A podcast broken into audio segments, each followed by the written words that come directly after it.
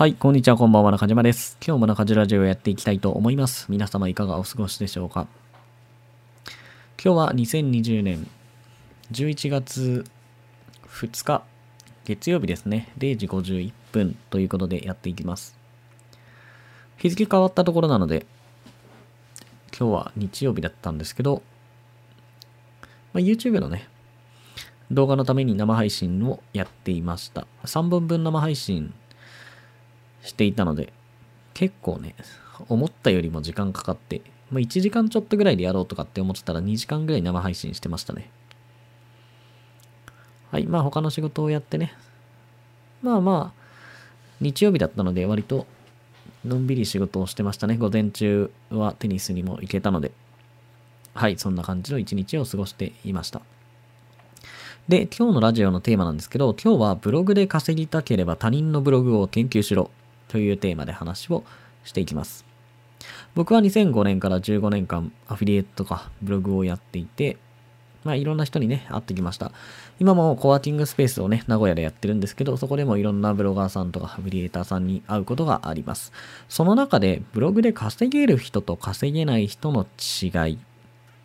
これね、明確にあるんですよ。もちろんいろんな切り口でいろんな話ができるんですが、今日はね、その中でも、ブログ研究というものを取り上げてみたいと思います。ブログで稼げる人と稼げない人の違い。それはブログ研究をやっているかやっていないか。もうね、このぐらいブログ研究っていうのは結果に直結します。だからブログ研究やっていない人は本気でお金稼ぎたいんだったら絶対にやるべきですね。もうやらない意味が全くない。ブログ研究をやることにはメリットしかなくてデメリットは何一つないので、なんでみんなブログ研究やらないのか僕は本当不思議なんですよ。必死でね、毎日毎日頑張って記事書いてる人いるじゃないですか。それを何ヶ月も何年も続けても全然稼げるようにならない。そんな人がほとんどなんですよね。お金を稼ごうと思って稼げない人がほとんどです。で、その人たちはどうしてるかっていうと、ただただブログ記事を書いてるだけっていう人が多いんですよ。まあ、記事の書き方とかね、どうやってブログをやったらいいかっていうのはネットで勉強するんですけど、ブログ研究しないんですよ。それでずっとやってて結果出ないと。え、なんでブログ研究しないの？って、マジでいつも不思議に思います。まあ僕はね、特にブログ研究を重視していて、初心者の人はとりあえずブログ研究やってくださいっていうことを言います。はい、ブログ研究をなぜ初心者がしなければいけないかっていうと、それはゴールが見えないからですね。ゴールって何かっていうと、どんなブログを作るか、どんな記事を書けばいいのかっていうのが、初心者の人には何もないじゃないですか。まあこれをね、聞いてる初心者の人とか、まだブログを始めたての人はよくわかると思います。ブログを作って記事を書けば、まあ記事を書いて広告を貼ればお金をもらえるって言われたけど、どんな記事を書けばいいんだろうとか、どんなブログ作ればいいんだろう、どんな広告をどうやって貼ればいいんだろうって思ったことある人いると思うんですよ。まあ初心者の人はね、大概そういうところを通りますよね。僕も15年前に同じような道を通りました。同じようなことで悩んでいました。で、その状態でやってもうまくいかないっていうことですね。で、失敗する人の特徴。失敗する人って何でも自分の頭で考えようとするんですよ。で、これに関して僕は一つの明確な答えを持っていて、それ何かっていうと、もう素人は自分で考えるな。これに尽きるんですよ。素人が考えたところで、いい考えとかアイディアって絶対に浮かばないんですよ。なんでかって素人だから。素人だから、ろくな考えは浮かばないです。まあ当たり前ですよね。ブログでお金を稼ぐって、結局ね、あの、ビジネスとして、まあそのブログ記事をね、SEO 対策とかをして、検索エンジンで上位表示させて、アクセスを引っ張ってきて、そこで来た読者に対して、まあ記事ね、文章で商品を PR して、それを申し込んでもらうのがブログなんですけど、そんなことやったことないじゃないですか。当たり前なんですけど、普通に生きててそんなことすることないですよね。僕も15年前は全くやったことがありませんでした。ブログ作ったこともなければ、そんな人にね、商品を買ってもらえるような文章を書いたこともなかったです。だから、その状態でね、web マーケティングも全くやったことありません。知識ゼロ。で、サイト制作の知識もゼロ。で、ライティングも、その普通に文章を書くとかはやったことあるかもしれないですけど、いわゆるセールスライティングみたいなことも全く知識ゼロ。その状態で考えていいもの出ますか？絶対出ないんですよ。もう出るわけないの。なぜならやったことない素人だから。だから素人は自分で考えちゃダメなんですよ。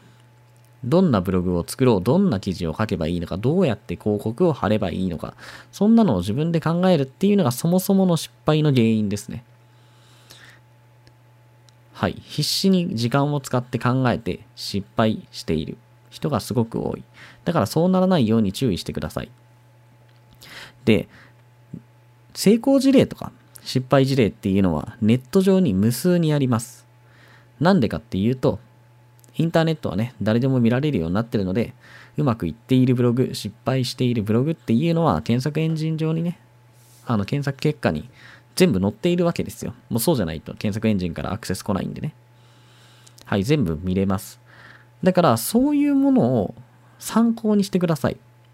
まあ、ブログ研究もそうなんですけど、なんでみんなそういうのを参考にしないのかなっていうのが本当不思議なんですよね。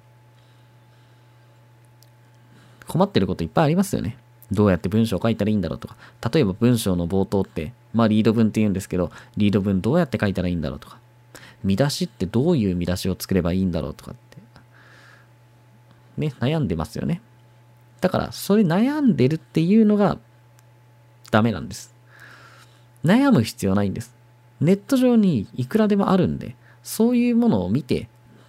研究して、こうすればいいのか、ああすればいいのか、こうすればいいのかっていうのを探してください。で、ブログ研究の対象ね、どんなブログを研究すればいいのかっていうのは、もう単純です。自分が読みやすいと思うブログ、気になったブログを研究すれば OK です。はい、それでいいです。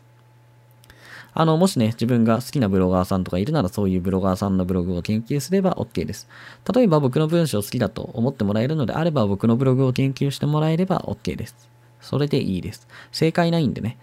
文章の書き方に正解なんてないので。で、検索結果からまあ見つけてくるって言っても、見つけてくるものって結局検索結果で上位にいるものしか見ないじゃないですか。わざわざね、何かの検索結果で100位まで行って気になったものを見つけるかってそんな人いないですよね。で、検索結果の上位にいるブログっていうのは大概、あの、お金稼げているものなので、そういうのを参考にすれば基本的には外れはないです。まあ一つ言えば、企業がやってるやつ。まあ企業って例えばダイエット関連のね、キーワードだったら、ダイエット関連の、ダイエットサプリメント作ってる企業とかのやつはあんまり参考にしない方がいいですね。まあ、ダイエット関連のキーワードだと、ダイエット関連の企業のサイトがめちゃくちゃ上位表示されやすくなってるので、あんまり参考にならないようなことが多いです。まあ、いわゆるね、アフィリエイトサイトみたいなものを参考にするようにしてください。で、ブログ研究するときに何をすればいいかですね。もうこれも簡単なんですけど、ブログ研究するときは自分が魅力的に感じた理由とか、あとは読みやすい理由を考えてください。あの、さっきね、自分が読みやすいと思ったブログを研究すれば OK ですって言ったんですけど、結局読みやすいと思うっていうことは何か理由があるんですよ。そのブログの何かが読みやすい要因になってるので、それを探してください。例えばね、例を挙げると、記事のフォントの大きさだったり、あとはフォントの種類だったり、他には行間が空いている。まあ、もしくは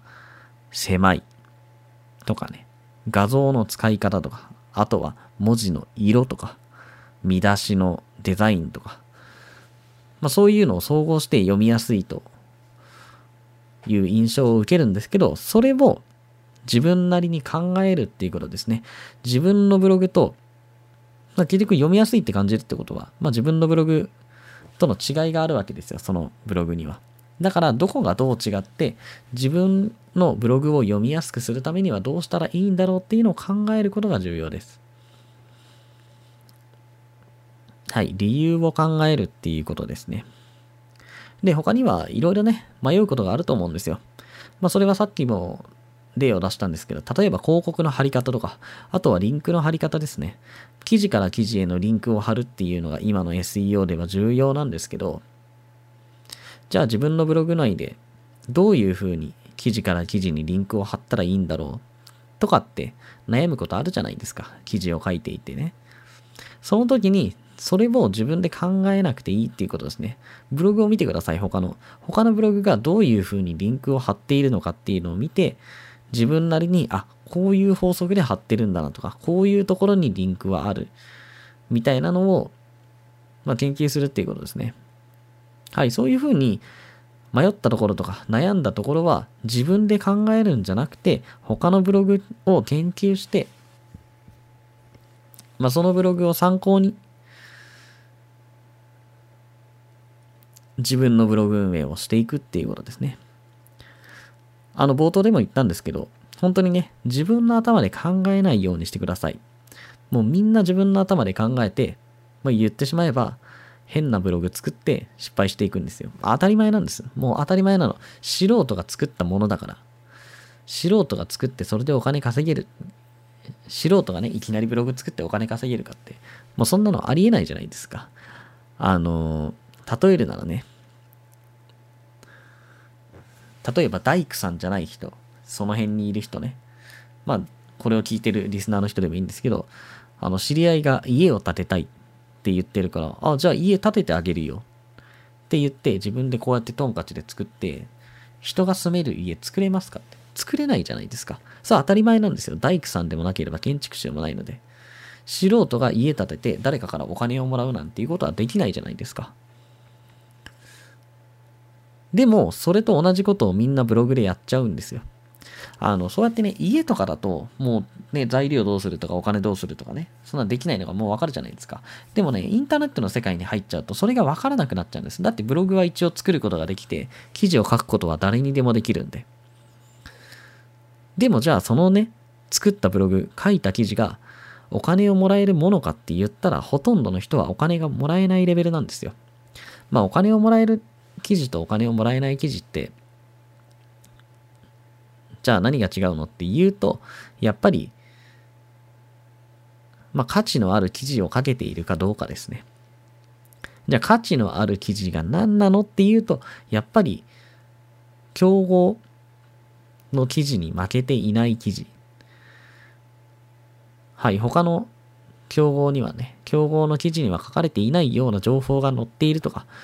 他の記事よりも分かりやすいとか、そういう要素が必要っていうことですね。ほとんどの人が書いている記事は、もうどこにでもある記事なんです。ネット探せば同じような情報いくらでも出てくるんです。それを今更書いたところでお金稼げるかってもう稼げないですよ。それは価値がないから。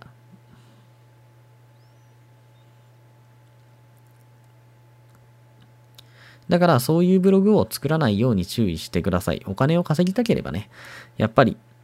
ちゃんと読者の人に喜んでもらえるようなものを作らなければいけない。だからそのためには自分で考えない。とにかく他のブログを研究して、どうすればいいのかっていうのを考えてください。できる限りいいところは自分のブログに取り入れるっていうのが重要です。もう本当に本気でブログで稼ぎたければブログ研究してください。ブログ研究っていうのは結果に直結します。お金を稼げる人はブログ研究してるし、稼げていない人はブログ研究をしていません。そのぐらい重要なことなので。あの、すごいね、ブログを始めてポーンって伸びる人いるじゃないですか。例えば半年で5万円、10万円。まあ1年後には100万円稼げるようになる人っていうのもいます。で、これからも絶対現れるはずです。例えば、まだブログをやってないけど、2021年の1月からブログを始めて、1年後には100万円稼げるようになる人、絶対いるんですよ。じゃあそういう人たちはなんでそんなに稼げるようになるかっていうと、まあそのね、違法なことやってるとか、人を騙してるとかっていうのを除外して、まっとうに、まっとうなやり方をね、その人がやってるとしたら、その人が伸びてる要因は、やっぱりブログ研究ですよ。自分はブログやったことないけど、他の人のブログを研究してどうすればいいかっていうのを考えて、それを自分に取り入れるようにしてるからです。だから、やったことない素人でもちゃんとしたものができるんですよ。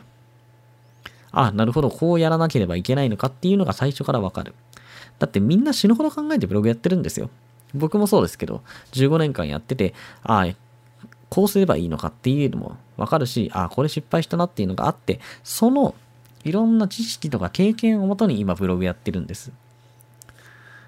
だから、それを参考にしない意味って本当にないんですよ。みんなが試行錯誤して、ああすればいいのか、こうすればいいのかっていうのを考えてやっとできたものなんで。